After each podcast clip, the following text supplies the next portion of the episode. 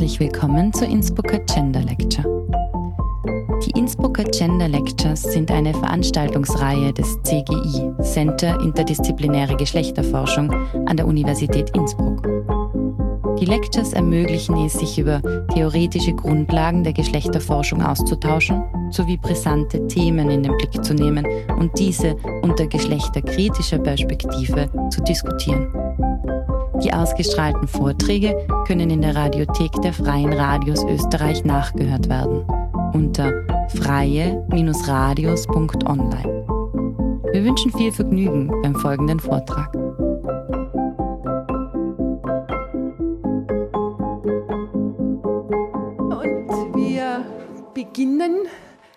Heutigen Veranstaltung. Ich darf Sie und die Zuhörerinnen und Zuhörer auf Freirad ganz herzlich zum heutigen Abend begrüßen. Mein Name ist Monika Niedermeyer. Ich bin äh, Professorin am Institut für Zivilrecht und habe heute die Aufgabe, die ich mich sehr freue, die Moderation übernehmen zu dürfen.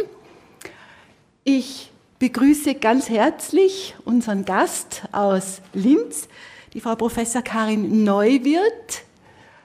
Äh, sie wird uns einen Vortrag halten mit dem Thema De- und Reinstitutionalisierung von Elternschaft im Recht des 20. und 21. Jahrhunderts in Österreich. Und dazu gibt es dann einen Kommentar von meiner lieben Kollegin Caroline Voithofer, die ich dann gesondert vorstellen möchte, wenn das Wort an Sie ergeht. Worum geht es heute? Und ich finde es ganz besonders spannend, weil die Beschäftigung mit dem heutigen Thema bei mir ganz viel Familiengeschichte, Persönliches hochgetriggert hat. Nämlich ein Blick in meine eigene Familiengeschichte zeigt, wie viel sich in den vergangenen Jahrzehnten in Österreich verändert hat. Über meine eigene Großmutter wurde hinter vorgehaltener Hand gemunkelt, es sei ein Wunder und sie hat großes Glück gehabt, diesen Mann heiraten zu können, denn sie war ein lediges Balg. Dieser Mann, von dem da die Rede ist, war einer der größten Bauern in der Steiermark. Und mein Großvater, den ich nie kennengelernt habe, der herrschte mit einer erschreckenden Autorität über seine Ehefrau, über seine 14 Kinder und über das ganze Gesinde am Hof. Es gab noch Knechte und Mägde. Erst in den 70er Jahren wurden dann patriarchale Vorrechte des Mannes im österreichischen Ehe- und Kindschaftsrecht beseitigt, aber ich habe selber Freunde, die sind gerade ein bisschen älter als ich, die haben mir erzählt, sie können sich daran erinnern, wie gut das für sie persönlich war, denn nun durfte die Mutter am Passamt für sie einen Pass beantragen. Der auswärts getrennt lebende Vater hat das verweigert und endlich durften sie ins Ausland zu Sprachferien nach England fahren. Solche Auswirkungen hatte das. Nach wie vor ist ja bei uns die Familie ein auf oder war damals die Familie ein auf verschiedengeschlechtliche Personen bezogenes Modell mit Kindern. Der Europäische Gerichtshof für Menschenrechte hat aber zunehmend dann auch unverheirateten Eltern und ihren Kindern grundrechtlichen Schutz zugestanden, nämlich es war dann klar, auch ein Elternteil, ein unverheirateter Elternteil mit einem Kind ist Familie. In Österreich haben wir mehr als einmal den Verfassungsgerichtshof gebraucht, um unzulässige Diskriminierungen im Familienrecht zu beseitigen. Es kam 2013 und da war ich schon auf der Uni beschäftigt, kann mich noch erinnern, zur endgültigen Überwindung der rechtlichen Unterscheidung innerhalb oder außerhalb der Ehe geboren. weiß es noch, ich habe es noch anders gelernt. Äh, ebenso die unterschiedliche Beurteilung von Kindern von hetero- oder homosexuellen Eltern. 2015 Änderung des Fortpflanzungsmedizinrechtes und schließlich, ich erinnere mich noch, warm aus dem Drucker bin ich 2019 in die Familienrechtsvorlesung gegangen und habe meinen Studenten in der Vorlesung erklärt, Leute, ihr seid heute Zeitzeugen. Ähm, die Ehe ist auch für gleichgeschlechtliche Paare geöffnet. Also das war äh, wirklich etwas, wo ich gemerkt habe, es passiert was im Recht. Es verändert sich etwas. Aktuell läuft gerade ähm, die Neuregelung des Abstammungsrechts, auch angestoßen durch den Verfassungsgerichtshof. Und ich freue mich schon auf die Ausführungen von Karin Neuwirth, die ich jetzt auch noch kurz als Person vorstellen möchte. Sie ist aus Linz zu uns gekommen, das habe ich, glaube ich, schon erwähnt. Seit 2010 ist sie dort am Institut für Legal Gender Studies und war, das finde ich besonders spannend, davor in der Rechtsgeschichte tätig. Äh, das schlägt natürlich mein Herz sehr dafür, weil äh, ich mich in der Rechtsgeschichte, in der neueren Privatrechtsgeschichte habilitiert habe. Ähm, naheliegend natürlich auch ihre Publikationen und ihre Betrachtungen äh, über das Ehekonzept des ABGB zur Pluralität familiärer Lebensformen, historische Entwicklungen bis hin zur Gegenwart im Handbuch für Familienrecht.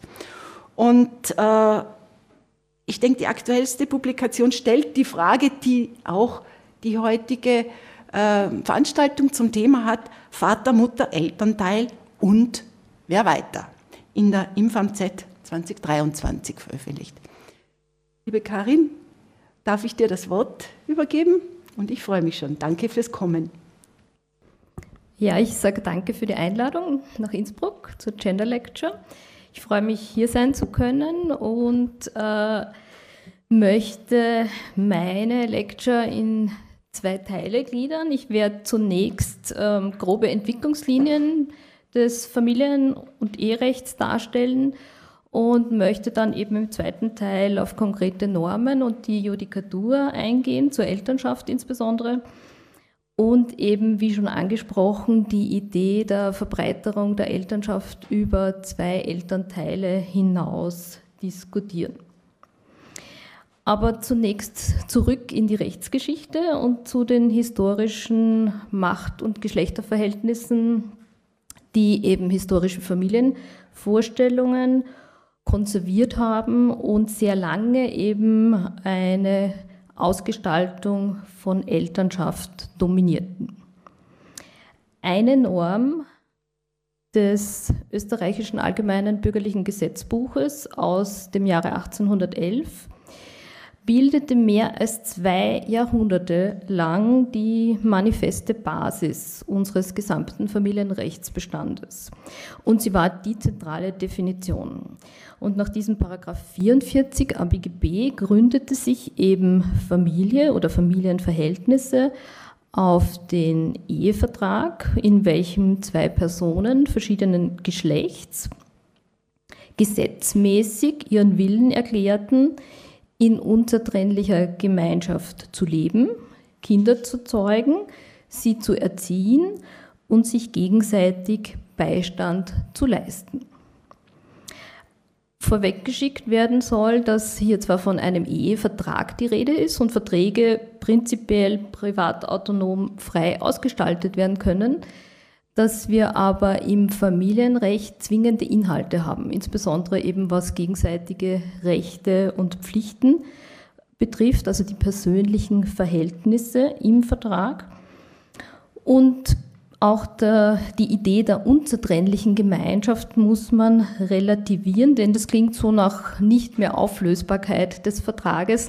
Dazu werde ich aber noch äh, ein paar Worte später sagen.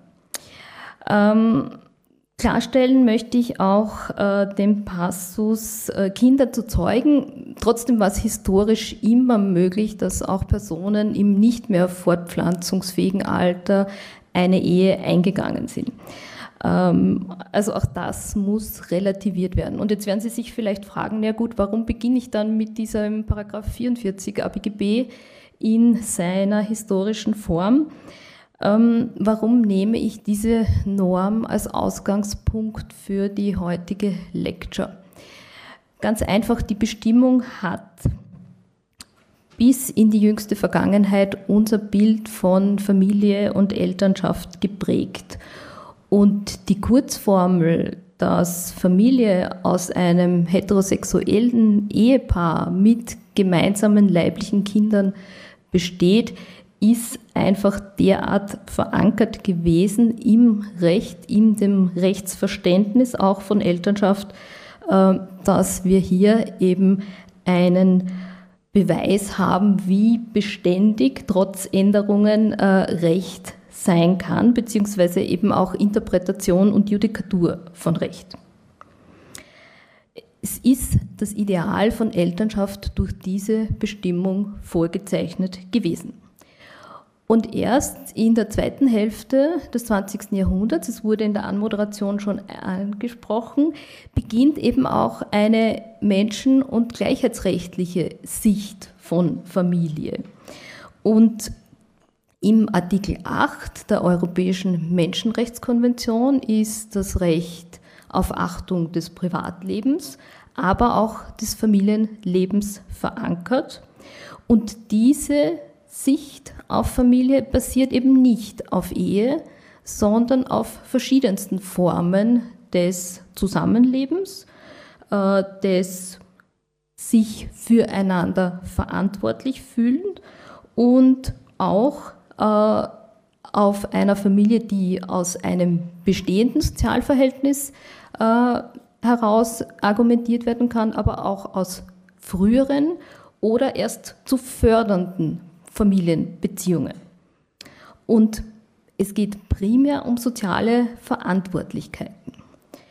Und diese müssen diskriminierungsfrei geschützt werden und zugänglich sein. Das heißt, unabhängig vom Geschlecht und unabhängig von sexueller Orientierung. Und diese menschenrechtliche Sicht der Familie hat eben dann 2019 in der Öffnung der Ehe, auch für gleichgeschlechtliche Paare, ihren Kumulationspunkt gefunden. Und die eben 200-jährige Beständigkeit dieses Verhältnisses von Personen verschiedenen Geschlechts beendet. Denn wir haben jetzt in der Definition nur mehr zwei Personen erwähnt. Der Weg dahin war lange und schwer. Und erschwerend hinzu kam für Österreich, ähm, dass das weltliche Recht des allgemeinen bürgerlichen Gesetzbuches in seinen eherechtlichen Bestimmungen kirchenrechtliche und äh, religiöse Annahmen, was Ehe betrifft, akzeptiert, geradezu inhaliert hat und eben äh, den Sakramentscharakter der Ehe auch für das bürgerliche Recht festgeschrieben hat. Mit Übernahme dieser katholischen Einstellungen war dann auch geradezu selbstverständlich die Unterordnung der Ehefrau unter den Ehemann begründbar, genauso wie eben die Rolle der Frau in der Kirche eine untergeordnete ist. Und äh, auch die Frage des Bestands der Ehe an sich war damit gelöst. Denn es heißt, bis dass der Tod euch scheidet. Und so war dann auch im ABGB 1811 für Ehen katholischer Paare eine bloße Scheidung von Tisch und Bett vorgesehen. Das heißt, dass aus berücksichtigungswürdigen Gründen zwar das Zusammenleben beendet werden konnte, also eben nicht eine unzertrennliche Gemeinschaft existierte, dass aber bis zum Tod des anderen oder der anderen keiner der beiden äh, eine neue Ehe eingehen konnte. Bereits zu Beginn des 20. Jahrhunderts äh, gab es heftige parlamentarische Debatten dahingehend, diese Berücksichtigung religiöser Ideen im Eherecht zu streichen. Aber selbst in der neu gegründeten Ersten Republik fand sich keine parlamentarische Mehrheit und der Streit und die Auseinandersetzung ums Eherecht zwischen den sogenannten Klerikalen und den Eherechtsreformerinnen kam einem regelrechten Kulturkampf gleich.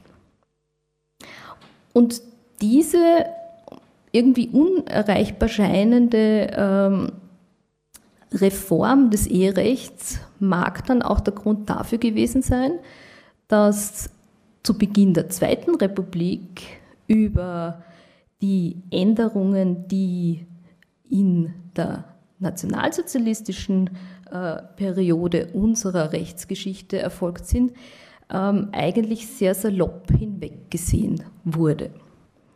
Ähm, die Nationalsozialisten haben nach dem Anschluss Österreichs an das Deutsche Reich 1938 das Ehegesetz eingeführt ähm, und den Großteil der ABGB-Regelungen damit beseitigt. Im Prinzip ging es aber um äh, die Durchsetzung des nationalsozialistischen Ideals einer eher biologisch reinen und rassisch korrekten Ehevorstellung. Und so orientierten sich Eheverbote, das Ehehindernisrecht und auch die Ehenichtigkeitsgründe eben an Überlegungen aus dem Erbgesundheitsrecht, aus dem Blutschutzgesetz und dem sogenannten Ehegesundheitsgesetz, das wiederum auf das Erbgesundheitsgesetz abstellte. Also das Ehegesetz 38 hat ein Eheverständnis als Grundlage, das primär ideologisch, biologistisch und rassistisch denkt. Und gerade im Hinblick auf Nachkommen und Elternschaft extreme Bedeutung erlangte. Weiters waren Ehen oder sollten Ehen vor allem staatsnützlich sein. Sie wurden äh, gerichtlich geradezu kontrolliert. Auch die Staatsanwaltschaft hatte Antragsrechte hinsichtlich äh, eherechtlicher Fragen und ein individueller Gestaltungsspielraum, also wie beispielsweise die Idee einer einvernehmlichen Scheidung, äh, war im Eherecht 1938 nicht vorgesehen. Mit dieser Ausgangsbasis ist aber dann in Österreich 1945 nicht kritisch umgegangen worden, sondern man hat es eher als Erleichterung gesehen. Ähm, als endlich erfolgte erwünschte Reform dieses religiös geprägten Eherechts, das eben keine echte Scheidung der Katholiken-Ehe ermöglicht hat. Und so wurde über die Aufhebung der Bestimmungen des Ehegesetzes 38 eigentlich nicht einmal diskutiert. Ähm, die Gesetzgebung hat lediglich versucht, die extremsten Passagen und Bestimmungen zu streichen. Und vordergründig war man damit modern im Vergleich zu 1811 und man war anders im Vergleich zum katholischen Eheverständnis der damaligen Zeit, aber wir hatten ein Ehebild, das Familie hierarchisch gedacht hat und Geschlechtergleichstellung nie als Thema gesehen hat. Und die Gleichberechtigung der Geschlechter ist dann eben erst sehr, sehr viel später tatsächlich zu einem Aspekt des Eherechts geworden. Trotzdem muss man auch hier sagen, bereits die liberalen Gruppen der bürgerlichen Frauenbewegung zu Ende des 19. Jahrhunderts haben die Unterordnung der Ehefrau unter den Ehemann als Verletzung der bürgerlichen Gleichheit angeprangert. Und auch die gewählten Parlamentarierinnen der Ersten Republik hätten schon konkrete Vorschläge für eine Reform des Eherechts und eine Gleichstellung der Geschlechter äh, zur Debatte gestellt. Die ging aber wiederum in den religionsideologischen Kämpfen unter. Und daher müssen wir feststellen, dass eben emanzipatorische Rückschläge des Austrofaschismus, des Nationalsozialismus und auch der unmittelbaren Nachkriegszeit nach dem Zweiten Weltkrieg äh, bestehen blieben und die Debatten um eine Gleichstellung der Geschlechter in der Ehe erst in den 1960er Jahren wieder einsetzten. Ähm, dazu ein kleiner Bezug auch zum Ort der heutigen Veranstaltung. Am ersten österreichischen Juristentag 1961 legte Franz Büdlinski ein Gutachten zur Frage äh, des Privatrechts und der verfassungsrechtlichen Gleichheit vor. Und er stellte klar einen Widerspruch zwischen dem Gleichheitsgrundsatz des BVG und dem geltenden Familienrecht fest. Büdlinskis Gutachten war der erste juristische Kontrapunkt zur bis dahin dominierenden Ansicht Franz Schnitzers, der als Ordinarius der Universität Innsbruck mit seinem Lehrstuhl für Privat- und Römisches Recht seiner Position als prominenter ÖVP-Politiker und Nationalratsabgeordneter und auch Verfechter der natürlichen Unterordnung der Ehefrau äh, bisher alle Reformvorschläge abgewandt hatte. Die Verfassung hat klar Vorrechte aufgrund des Geschlechts ausgeschlossen, aber im Familienrecht hielt sich die dominante Stellung des Ehemanns und Vaters.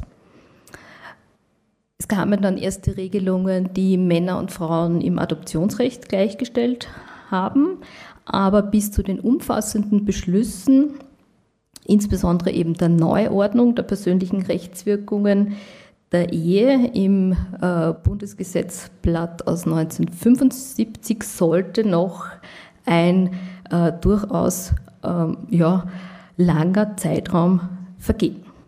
Und erst 1975 kam es dann eben zur Streichung äh, der Festlegung des Mannes als Haupt der Familie.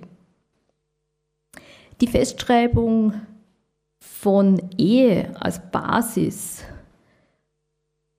von Familie und Elternschaft ergab dann zwangsläufig auch eine Schlechterstellung der unehelich geborenen Kinder. Ähm, Verwandtschaft war nach den ursprünglichen Regelungen des ABGB ausschließlich eben durch eheliche Geburt begründet.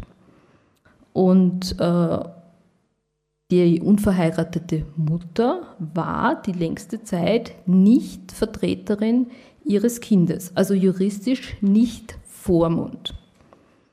Ähm, dem Kind wurde vom Gericht ein Vormund bestellt. Und dieser bestimmte, ob es im Familien, nein, pardon, Familie hatte es ja nicht, ob es im Sozial- oder Ortsverband bleiben konnte oder einer privaten oder öffentlichen institutionellen Pflege überantwortet werden musste. Der uneheliche Vater wäre zwar primär unterhaltspflichtig gewesen, dazu musste er aber mal festgestellt werden oder selbst ein Anerkenntnis abgeben. Das heißt, Unehelichkeit hatte tatsächlich rechtliche Nachteile und äh, Paragraph 155 ABGB hat eben formuliert, die unehelichen Kinder genießen nicht die gleichen Rechte mit den ehelichen. Und Paragraph 165 sah vor, dass uneheliche Kinder überhaupt von den Rechten der Familie und Verwandtschaft ausgeschlossen sind. 1940, ebenfalls in der Zeit des Nationalsozialismus, kam es dann zu einer Änderung dahingehend, dass nicht mehr ein dezidierter Vormund für uneheliche Kinder bestellt wurde, sondern dass das Jugendamt die Generalvormundschaft, Amtsvormundschaft für alle unehelichen Kinder erhielt. Und dieser Grundsatz, das ist vermutlich äh, schockierend, blieb bis zum Jahr 1989 aufrecht. Obwohl durch das Gesetz über die Neuordnung der Rechtsstellung des unehelichen Kindes ab 1970 die uneheliche Mutter immerhin die Möglichkeit hatte, die Vormundschaft für sich selbst zu beantragen und ihr auch erteilt wurde, wenn man sie als in der Lage beurteilte, das Kind selbst zu pflegen und auch eine entsprechende Vermögensverwaltung vorzunehmen. Und in diesem Fall oblagen dann dem Jugendamt nur mehr Überwachungs- und Kontrollaufgaben. Erbrechtlich standen uneheliche Kinder ursprünglich nur in Beziehung zu ihrer Mutter, ab 1914 dann auch zur mütterlichen Familie. Und mit dem bereits erwähnten Gesetz über die Neuordnung der Rechtsstellung des ehelichen Kindes aus 1970 haben wir dann auch erstmals ein bedingtes Erbrecht des Kindes gegenüber einem festgestellten unehelichen Vater erreicht.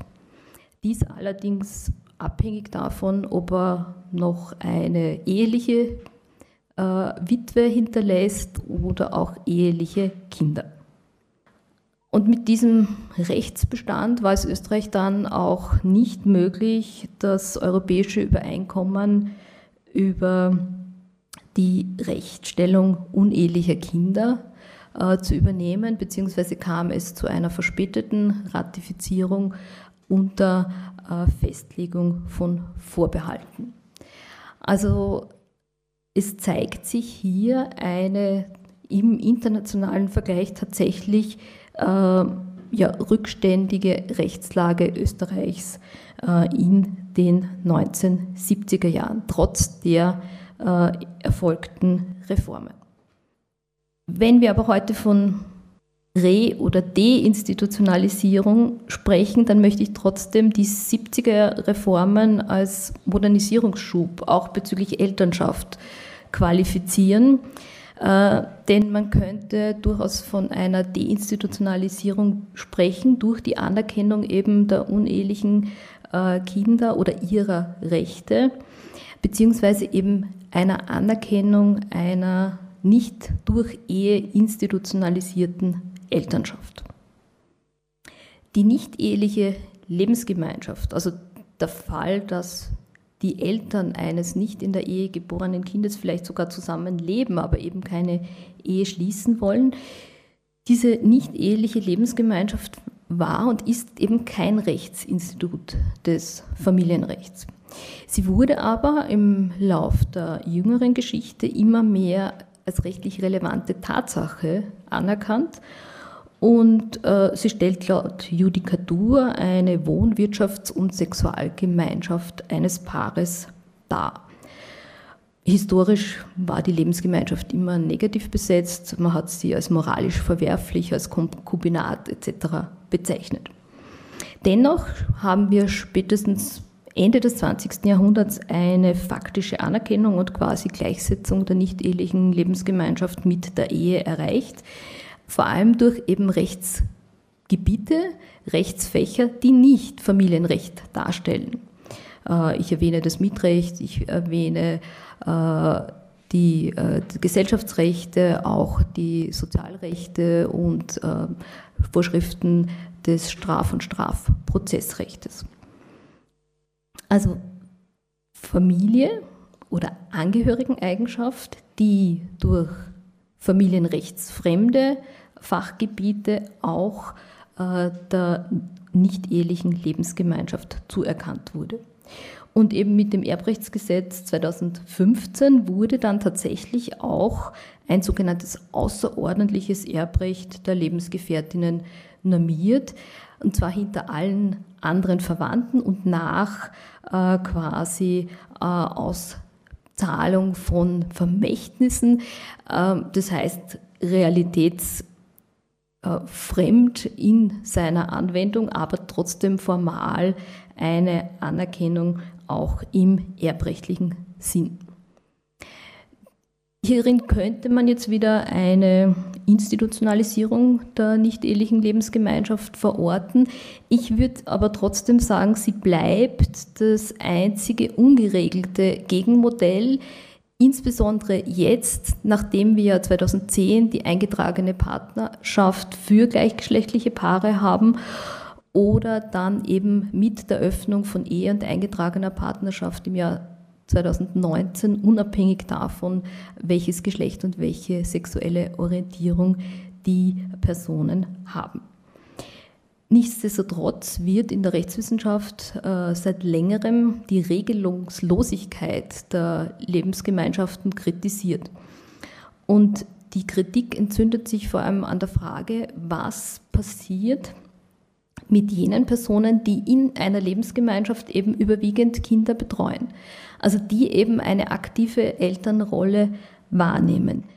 Denn hier fehlt jeglicher rechtlicher Schutz. Im Fall der Trennung äh, können keine Vermögensteilungsregelungen in Anspruch genommen werden und äh, die Lebensgemeinschaft ist hier tatsächlich kein Absicherungsmodell, wie es beispielsweise Ehe oder auch mittlerweile eine eingetragene Partnerschaft darstellen kann. Das führt uns aber eigentlich weg von einer Rechtsfrage hin zu einer faktischen Frage, nämlich der ganz klar geschlechtsspezifisch unterschiedlichen Verteilung der Erwerbs- und Sorgearbeit und der damit zusammenhängenden wirtschaftlichen und sozialen Nachteile. Diese Frage stellt sich natürlich auch für verheiratete Eltern oder in Partnerschaft äh, lebende Eltern. Sie spitzt sich aber im Fall der regelungslosen Lebensgemeinschaft extrem zu und wirkt eben hier noch nachteiliger.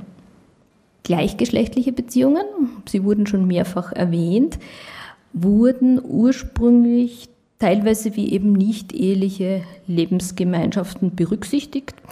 Bis 2010 bestand aber eben keinerlei Möglichkeit einer Institutionalisierung.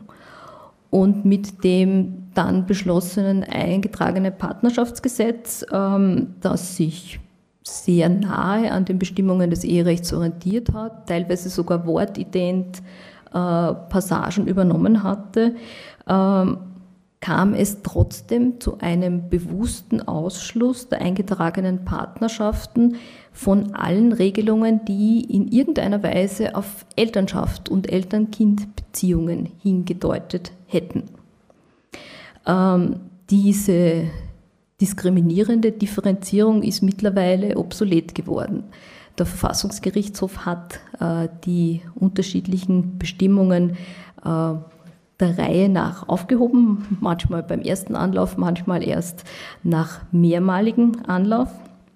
Und auch der Europäische Gerichtshof für Menschenrechte hat noch im Jahr 2010, also unmittelbar nach Inkrafttreten der Bestimmungen des eingetragenen Partnerschaftsgesetzes, äh, festgestellt, dass auch gleichgeschlechtliche Partnerschaften dem Schutz des Rechts auf Familienleben unterliegen und eben auch dem diesbezüglichen Diskriminierungsverbot. Ähm, bezüglich der Frage der Möglichkeit der Adoption eines leiblichen Kindes der Partnerin oder des Partners hat zwar auch der Europäische Gerichtshof für Menschenrechte den Vergleich mit der Ehe unmittelbar nicht gezogen, aber eben geprüft im Vergleich zur nicht-ehelichen Lebensgemeinschaft und hier äh, die Unterschiedlichkeit der Regelungen und die unzulässige Diskriminierung festgestellt.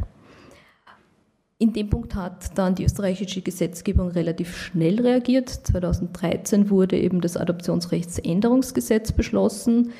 Ähm, auch wieder so ein ja, Ändern mit Anlauf und vielen Stufen, denn äh, dieses ermöglichte vorerst eben nur die Stiefkindadoption, also das Adoptieren eines leiblichen Kindes der eingetragenen Partnerin oder des eingetragenen Partners. Und der Verfassungsgerichtshof musste dann 2014 abermals entscheiden und in einem Folgeerkenntnis weitere Bestimmungen des Adoptionsrechts heben und hat schließlich dann dafür gesorgt, dass jetzt alle Formen der Adoption, also auch eine gemeinsame Adoption durch eingetragene Partnerinnen möglich ist und auch eine sogenannte Sukzessivadoption. Das ist die Rechtsfigur, dass ein bereits von einem Teil adoptiertes Kind auch dann vom zweiten oder der zweiten Partnerin adoptiert wird. Seit 2015 haben wir hier aber eine tatsächliche Gleichstellung. Und damit könnte ich schließen und sagen, ja, okay, und jetzt sind alle Eltern-Kind-Beziehungen äh, gleichberechtigt geregelt. Das ist aber nicht so. Äh, wir haben immer noch keine Unabhängigkeit der Elternschaftsregelungen von den Regelungen, die die Paarbeziehung betreffen. Also die Frage Ehe, Lebensgemeinschaft, Partnerschaft ist in den Details nach wie vor relevant. Und die jüngste Änderung im Abstammungsrecht äh, erfolgte erst kürzlich mit Wirksamkeit zum 01.01.2024. Und auch sie wurde durch den Verfassungsgerichtshof initiiert und erfolgte in Gleichstellung äh, der Eltern-Kind-Beziehungen, die eben noch nicht erreicht ist. Um den Hintergrund zu erklären, brauchen wir einen weiteren Aspekt von Elternschaft, der bisher nicht ins Spiel gebracht wurde, nämlich den der Fortpflanzungsmedizin. Also die medizinisch unterstützte Fortpflanzung und Inanspruchnahme von Fertilitätsbehandlungen nach den Regelungen des Fortpflanzungsmedizingesetzes.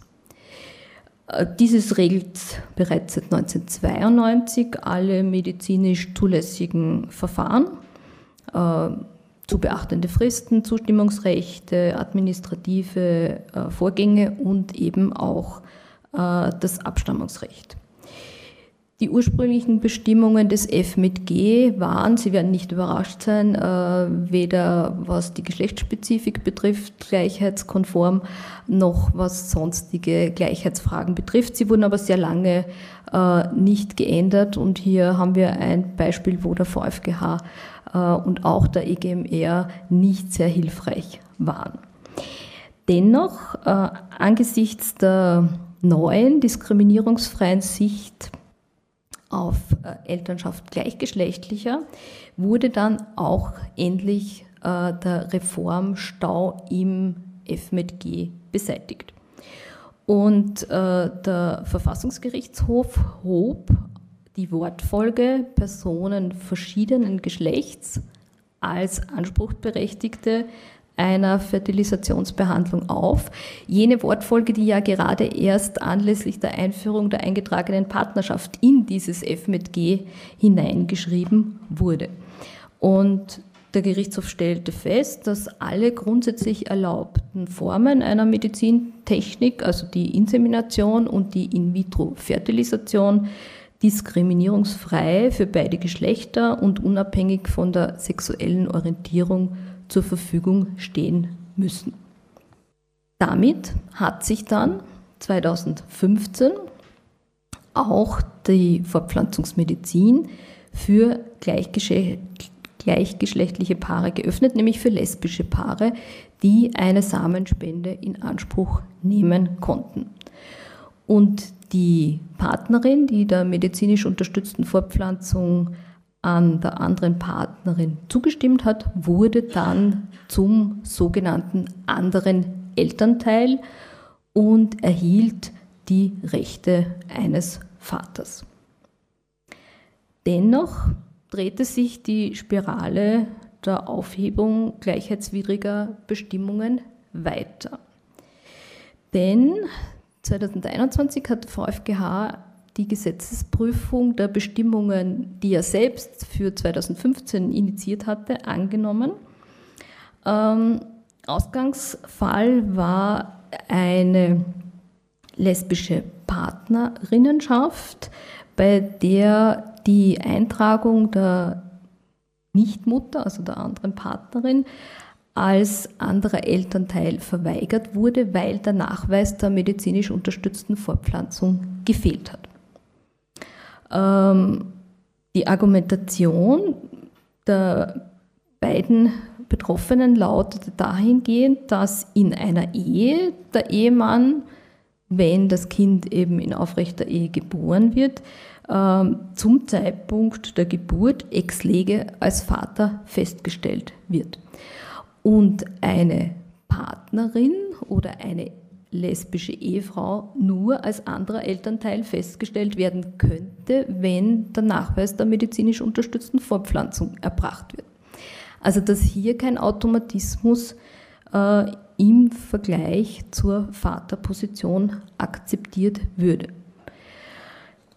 Der VfGH hat sich nicht direkt auf den Vergleich mit äh, dem Vaterschaftsautomatismus eingelassen, allerdings wieder argumentiert im Sinne des Artikel 8 EMRK und das Selbstbestimmungsrecht der Mutter betont. Das heißt, einer Frau sei nicht zwingend zumutbar, den medizinisch-technischen Weg der Fortpflanzungsmedizin nach den Bestimmungen des F mit G zu gehen. Und auch für das Kind ist es von immenser Bedeutung, dass Rechtssicherheit ab dem Zeitpunkt der Geburt besteht. Und daher hob er die Nachweispflicht für die F mit G-Behandlung auf.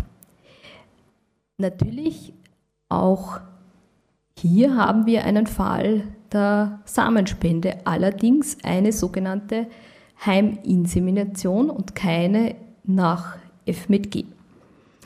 Und auch in diesen Fällen, also ich sage jetzt salopp Bestellung des Samens übers Internet oder der gute Freund, der einen Becher seines Samens zur Verfügung stellt, auch in diesen Fällen sollen gleiche Regelungen gelten. Und die Bestimmung lautet daher seit 01.01.2024 folgendermaßen, also wir haben nach wie vor den Automatismus des Mannes als Vater, der im Zeitpunkt der Geburt mit der Mutter verheiratet oder in eingetragener Partnerschaft verbunden ist. Wir haben aber auch äh, die Regelung, dass anderer Elternteil die Frau oder andere Person ist, die mit der Mutter im Zeitpunkt der Geburt des Kindes verheiratet oder in eingetragener Partnerschaft verbunden ist. Dass der Samenspender nicht als Vater festgestellt wird, äh, entspricht schon den bisherigen Bestimmungen des F mit G also die Abgabe des Samens in einer Klinik, äh, führt nicht zur Vaterschaft. Und dieser Logik ist man nun auch im neuen Absatz 5 des Paragraph 148 gefolgt, denn auch ein Dritter, dessen Samen für eine nicht medizinisch unterstützte Fortpflanzung verwendet wird, kann nicht als Vater des mit seinem Samen gezeugten Kindes festgestellt werden. Also Gleichstellung der sogenannten Heiminsemination oder wie es im Gesetz heißt, der nicht medizinisch unterstützten Fortpflanzung nach dem neu geschaffenen Paragraph 154a ABGB mit den Methoden nach F mit G und Anerkennung der Partnerin als anderen Elternteil. Dennoch stellt sich die Frage, warum nicht anlässlich dieser Neuregelung äh, von der Zwei-Eltern-Logik abgegangen wurde. Denn meiner Ansicht nach hätte man dann auch andere Fallkonstellationen lösen können, die bisher nur unter Umgehung des nationalen Rechts zur Elternschaft führen, beziehungsweise noch große Rechtsunsicherheit bieten. Ich spreche von den Leihmutterschaftsfällen und den zunehmend modern werdenden sogenannten Co-Parenting-Vereinbarungen. Leihmutterschaft ist in Österreich unzulässig. Das ergibt sich insbesondere aus den Bestimmungen des Abstammungsrechts und eben auch des Fortpflanzungsmedizinrechts. Und Co-Parenting-Vereinbarungen sind tatsächlich äh, freie zivilrechtliche Vereinbarungen, deren Garantie äh, eben sehr fraglich ist.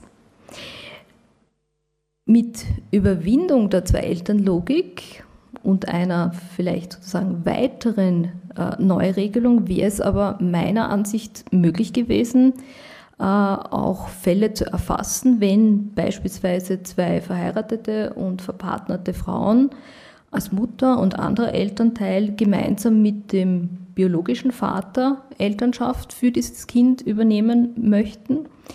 Oder auch wenn ein lesbisches und ein schwules Paar als Elterngruppe Elternschaft erlangen möchte. Dass nur Paare als Minimalkonstruktion Eltern werden sollen, das betont äh, der Gesetzgeber insbesondere auch in den Erläuterungen äh, zur Reform des Fortpflanzungsmedizingesetzes aus 2015. Es heißt hier, Kindern soll nicht von vornherein nur ein Elternteil zur Verfügung stehen.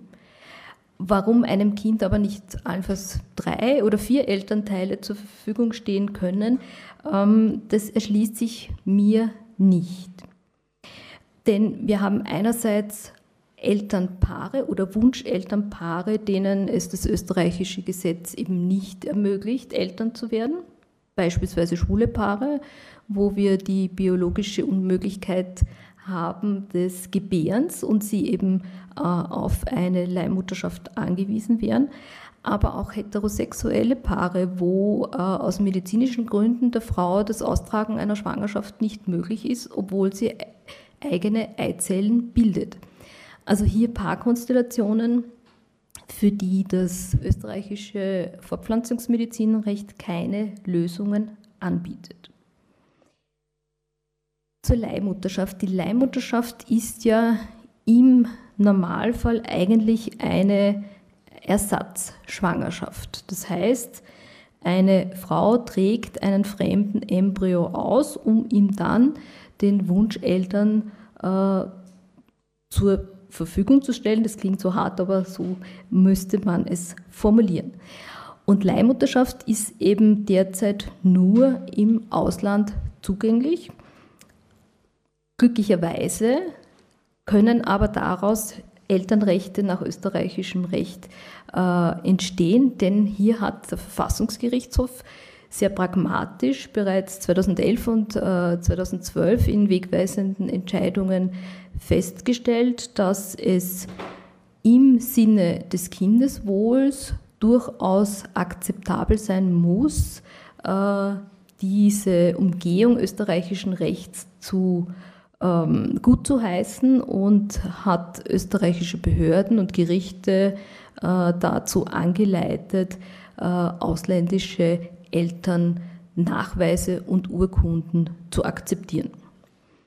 Äh, nur wenn keinerlei Abstammungsurkunden vorhanden wären, müsste allenfalls über eine genetische Analyse äh, tatsächliche Verwandtschaft festgestellt werden.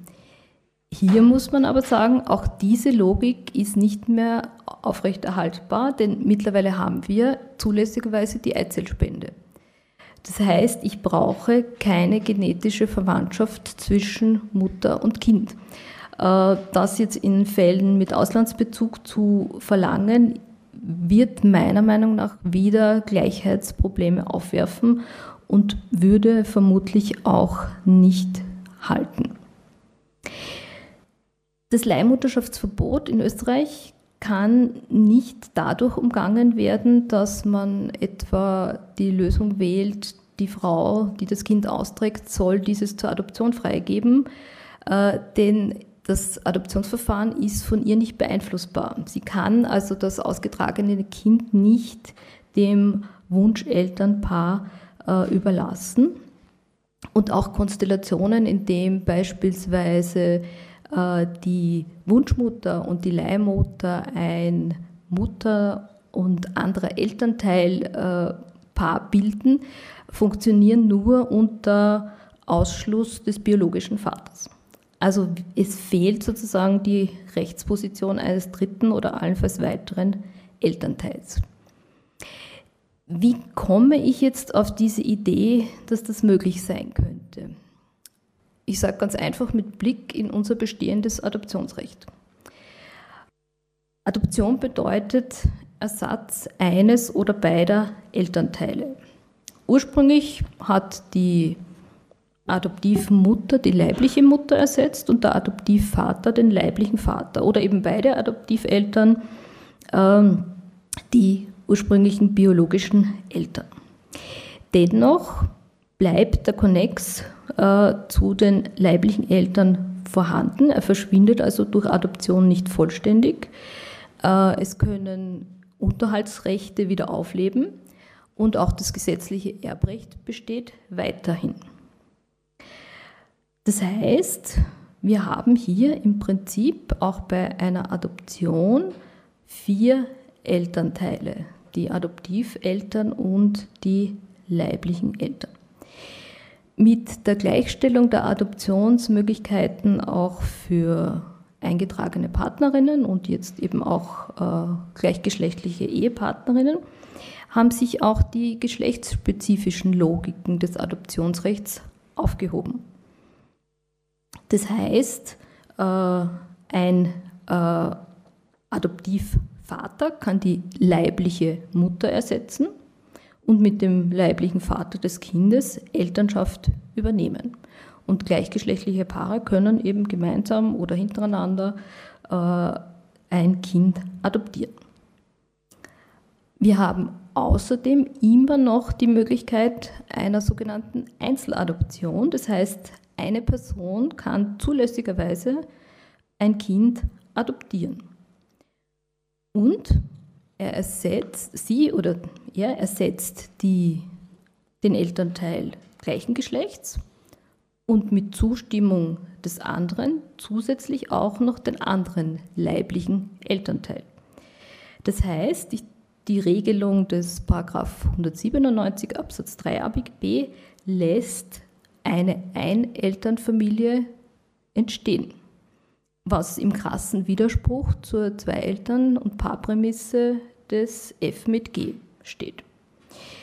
Jetzt mag man sagen, das sind historische Relikte, ja, aber sie wurden nie gehoben und sie könnten meiner Meinung nach dazu angewandt werden, die eben Paar- und Zwei-Eltern-Prämisse zu beseitigen. Denn mit Blick ins Adoptionsrecht haben wir Elternschaft einer Person, von zwei Personen oder allenfalls sogar von vier Personen. Ich möchte einen letzten Fall schildern, um vielleicht die ganzen Widersprüchlichkeiten noch einmal aufzuzeigen. Äh, eine Entscheidung des Verfassungsgerichtshofes aus dem Jahr 2018. Es ging um zwei in Lebensgemeinschaft lebende Frauen, die beide Obsorge für ein im Ausland per Samenspende gezeugtes, formell vaterloses Kind hatten. Sie haben sich dann getrennt, die Obsorge beider blieb aber aufrecht. Das ist das, was der Gesetzgeber als ideal ansieht. Also Änderungen in der Paarebene sollen nicht auf die Elternebene einwirken. Die Ex-Lebensgefährtin wollte dann auch noch das Kind adoptieren, um es erbrechtlich abzusichern im Sinn der gesetzlichen Erbfolge. Die Beziehung zur leiblichen Mutter sollte aber nicht geändert werden. Das Gericht hat den Adoptionsantrag dennoch abgelehnt mit dem Argument, durch die Adoption der Partnerin, der Ex-Partnerin, müsste die Elternbeziehung mit der leiblichen Mutter aufgehoben werden. Denn die Möglichkeit, dass ein Elternteil den gegengeschlechtlichen Elternteil unter Aufrechterhaltung der rechtlichen Beziehung zum gleichgeschlechtlichen Elternteil verdränge, kenne das Recht nur für den Fall aufrechter Paargemeinschaft. Argument aus 194 Absatz 4 ABGB, weil da heißt, Kind seines Ehegatten, eingetragenen Partners oder Lebensgefährten. Das heißt, im geschilderten Fall müssten die Bestimmungen der Einzeladoption angewandt werden. Die Ex-Lebensgefährtin würde die Position der leiblichen Mutter einnehmen und könne nicht eine beliebige Elternposition, die es ja nie gegeben hat, weil das Kind ja formell vaterlos war, übernehmen. Der Fall ging bis zum VfGH und der hat entschieden, eine derartige Interpretation der Bestimmungen kann nicht dem Kindeswohl entsprechen und auch nach Trennung gleichgeschlechtlicher Lebensgemeinschaften, Partnerschaften und so weiter muss die Adoption eines Kindes möglich sein. Und ein bloßer Müttertausch würde dem Kindeswohl widersprechen. Ich möchte schließen mit äh, dem Hinweis, ja, alle, die bisher Elternschaft als etwas Natürliches, Selbstverständliches und gut Lebbares wahrgenommen haben, sind vermutlich ähm, nach diesen zugegebenermaßen nicht einfach nachzuvollziehenden Schilderungen hoffentlich äh, der Meinung, dass die rechtliche Absicherung von Elternschaft eine immense Bedeutung hat.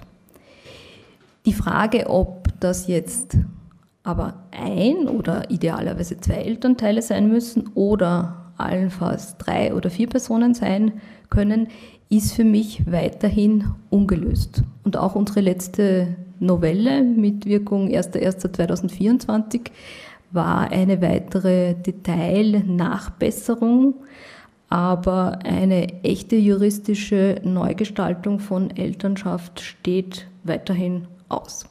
Und damit danke ich Ihnen für die Aufmerksamkeit.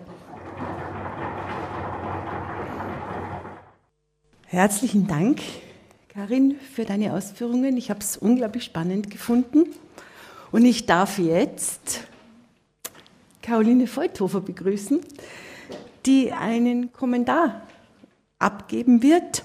Ich kenne Caroline Feuthofer schon sehr lange. Sie ist nämlich schon seit 2012 an der Uni Innsbruck. Sie war zehn Jahre lang Institutsmitglied bei mir am Institut für Zivilrecht und ist seit April 22 übersiedelt als Assistenzprofessorin ans Institut für Theorie und Zukunft des Rechts.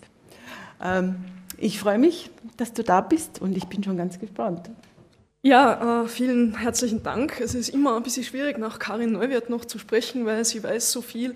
Äh, und äh, ich hoffe, es ist klar geworden, dass auch, wenn wir jetzt nachdenken, vielleicht dann auch in der anschließenden Diskussion darüber, wie Elternschaft ausgestaltet sein kann, ausgestaltet sein kann im rechtlichen Sinn, dann wird uns da ein profundes Wissen aus der Rechtsgeschichte, was wir vielleicht vermeiden sollten, wo die Fallstricke liegen, jedenfalls helfen. Also das ist gerade, auch wenn Moni Niedermeyer heute da ist, so dieser ganz, ganz große rechtspolitische Mehrwert auch der Rechtsgeschichte zu sehen, okay, war schon mal, vielleicht machen wir es anders oder war noch nicht, das wäre vielleicht eine Idee.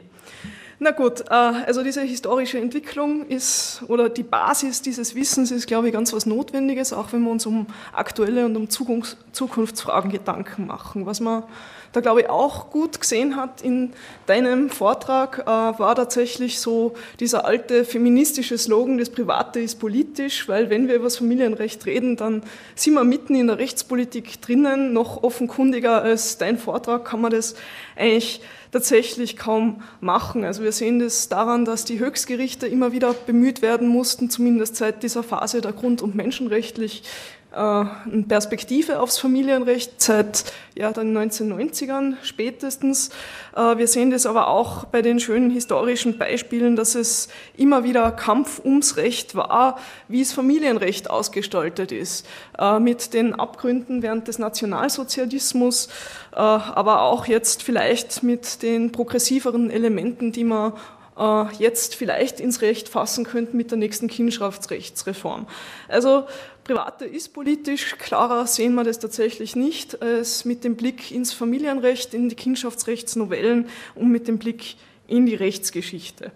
Ja, äh, was tatsächlich so ein persönliches Kommentar, weil die Moni auch schon damit gestartet hat, sehr überraschend war, war diese, dieses Match Franz Büdlinski versus äh, ja, der, der Doktorvater meines Doktorvaters, äh, also Franz Gschnitzer.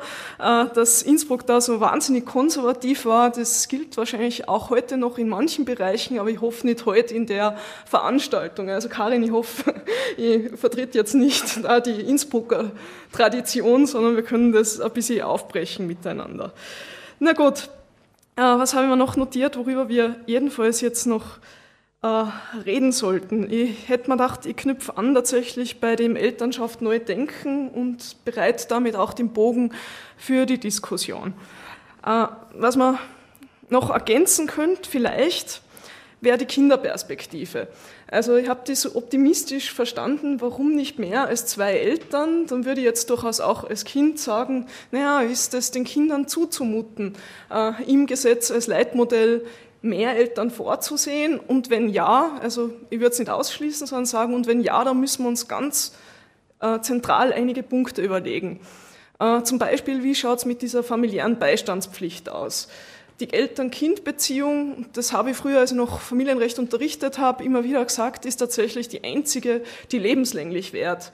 Also da gibt es, auch wenn es am feministischen Juristinnen-Tag öfter mal gefordert wurde, in der Vergangenheit äh, kein Scheidungsrecht der Kinder von den Eltern. Wir haben noch im aktuellen Kindschaftsrecht auch dieses Damoklesschwert über Kindern hängen, dass sie vielleicht einmal unterhaltspflichtig werden könnten für ihre Eltern. Erst sehr nachrangig, aber es ist eine Möglichkeit. Das ist für mich auch immer so ein Paradebeispiel gewesen für diese familiäre Beistandspflicht und dass es wirklich lebenslänglich ist, diese Beziehung.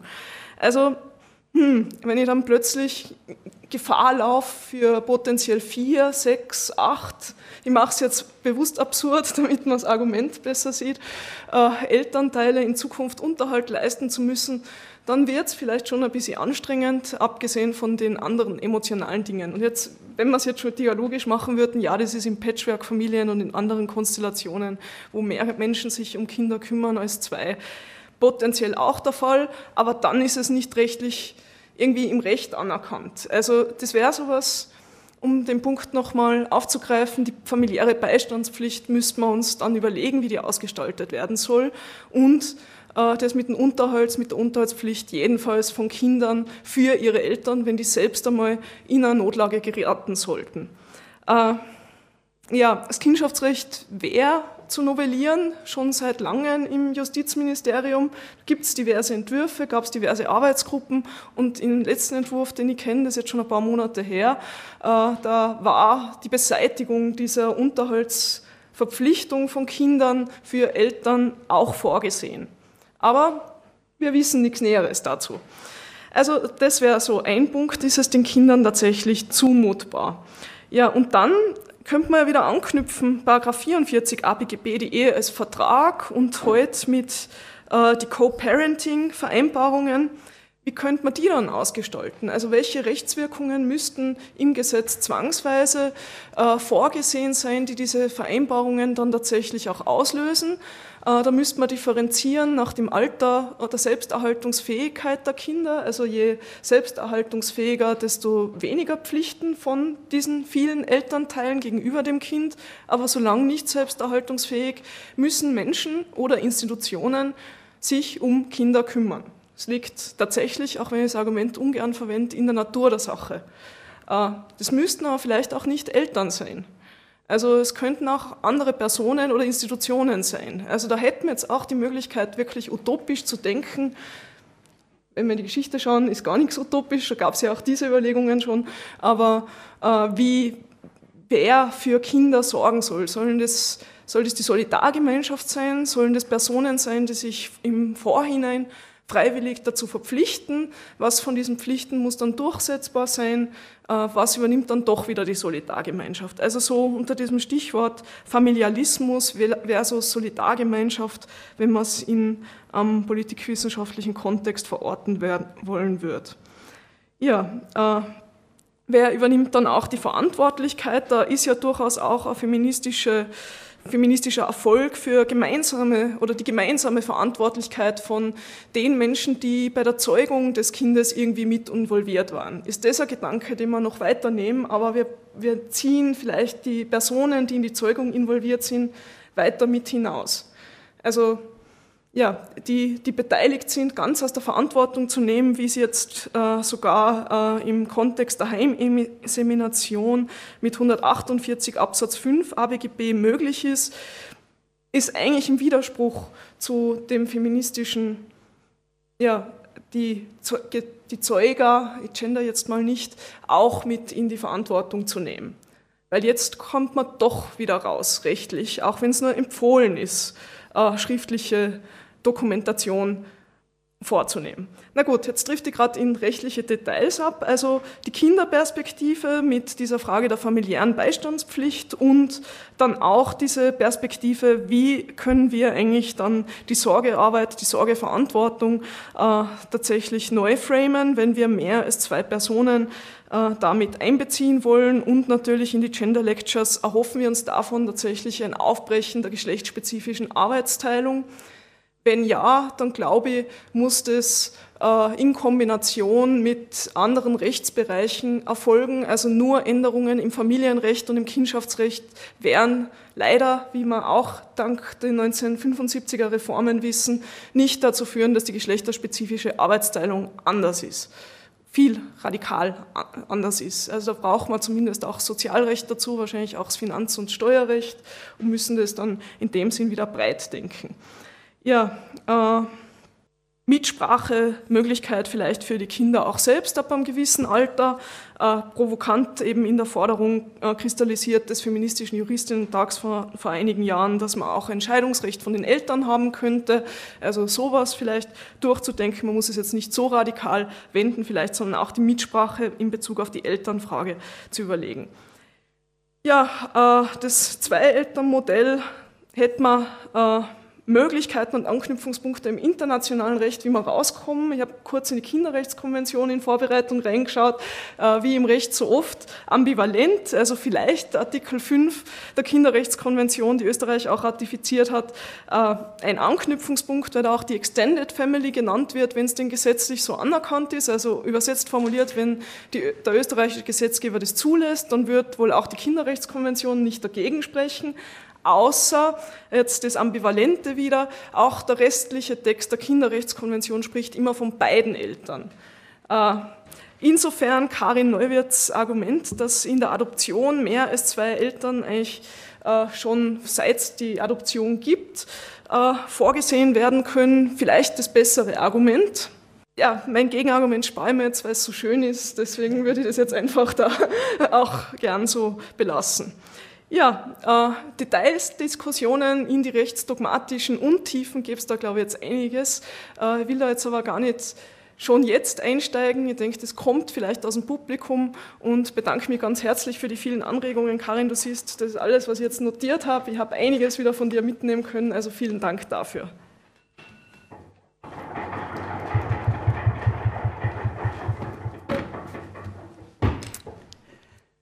Danke, Caroline Feuthofer. Es ist, denke ich, noch vorgesehen, dass du auf das antwortest, Karin, was Caroline jetzt angestoßen hat. Und dann darf ich die Freirat-Zuhörerinnen und Zuhörer verabschieden. Ja, danke schön.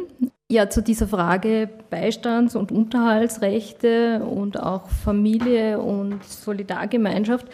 Ähm, da rennst du bei mir quasi offene Türen ein, weil ich ja Familienrecht immer schon gedacht habe in Kombination beispielsweise mit sozialrechtlichen Regelungen und auch eben dieser Frage, äh, wie geschlechtsspezifische Arbeitsteilung nach wie vor Faktum ist in unserer Gesellschaft. Und da würde ich auch sagen, wir müssen dann eine Entkoppelung dahingehend vornehmen, dass jeder Mensch, jede Person für sich quasi ein soziales Individuum ist und nur in sehr beschränktem Ausmaß wir das, die soziale Absicherung auf Familie verlagern.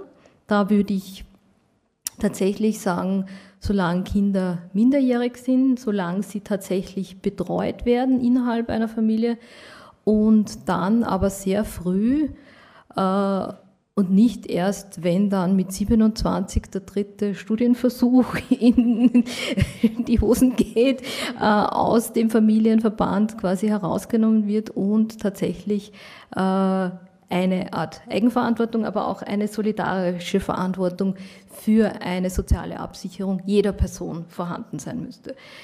Wie das jetzt mit der wiederauflebenden Unterhaltspflicht von Kindern gegenüber ihren Eltern ist, wenn diese alt, krank und nicht selbsterhaltungsfähig sind, auch da würde ich sagen, das ist Aufgabe der Gesamtgesellschaft. So wie wir uns über Pflege und die Aufrechterhaltung menschenwürdiger Pflegeverhältnisse Gedanken machen müssen, glaube ich, sollten wir das dann auch, was die Grundsicherung äh, von Menschen, die vielleicht noch nicht akut pflegebedürftig sind, aber eben nicht mehr selbsterhaltungsfähig sind, äh, was diese Personen betrifft. Also ja, da ganz klar, das ist für mich nicht mehr Aufgabe eines Elternschaftsrechts oder eines Eltern-Kind-Verhältnisses. Und äh, zur Frage der Elternteile, eben meiner äh, angedachten vier. Natürlich könnte man jetzt sagen, das ist eine Zumutung für das Kind, vielleicht auch für die Eltern und alle Elternteile. Äh, wir wissen aber jetzt schon, man kann zu zweit wunderbar streiten und sich nicht einigen, obwohl man sich gegenseitig Beistand leisten soll und äh, nach sozusagen Vereinbarung agieren soll und Obsorgeberechtigte eine Kommunikationsbasis brauchen, um ihre Obsorge ausüben zu können. Äh, ich würde aber in dem Fall dahingehend appellieren, dass ich sage, schaffen wir eine gute Rechtsbasis für die, die willig sind und wollen. Und die Streitfälle sind sowieso dann vor Gericht auszutragen. Also insofern glaube ich, dass äh, auch eine mehr als zwei Elternfamilie, äh, wenn sie funktionieren will und ein sozusagen äh, eine Solidarität da ist, dann wird es funktionieren. Und wenn nicht oder wenn eben die Konflikte überhand nehmen, dann landen wir wie auch jetzt vor Gericht. Also das, das wäre so mein Ansatz. Aus der Kinderperspektive glaube ich, je mehr Elternverantwortung, desto sicherer eigentlich die Position des Kindes. So, solange sie minderjährig sind, ja, klar. Aber mh. Und ob uns die Kinderrechtskonvention hilft äh, oder nicht, auch da würde ich sagen, äh, die hat schon einige Jahre auf dem Buckel. Also vielleicht würde sich auch hier die Perspektive, wenn die immer von zwei Elternteilen oder beiden Eltern reden, äh, einfach dadurch lösen, dass wir sagen, wir sind mittlerweile rechtlich und gesellschaftlich einfach offener und Elternteile bestehen eben nicht nur aus zwei Personen verschiedenen Geschlechts, weil wir durch die Entwicklungen der Fortpflanzungsmedizin und durch die Gleichstellung äh, ungeachtet sexueller Orientierung oder geschlechtlicher äh, Zuschreibung hier mittlerweile weiter sind. Also da würde ich jetzt hoffen, dass wir weniger Probleme sehen. So, was habe ich jetzt vergessen? Okay, gut, dann sage ich Danke. Ich bedanke mich auch ganz herzlich bei dir, Karin, bei dir, Caroline. Und ich denke, ich kann mich jetzt von den Hörerinnen und Hörern von Freirad verabschieden und wir treten nach der Verabschiedung in die Diskussion.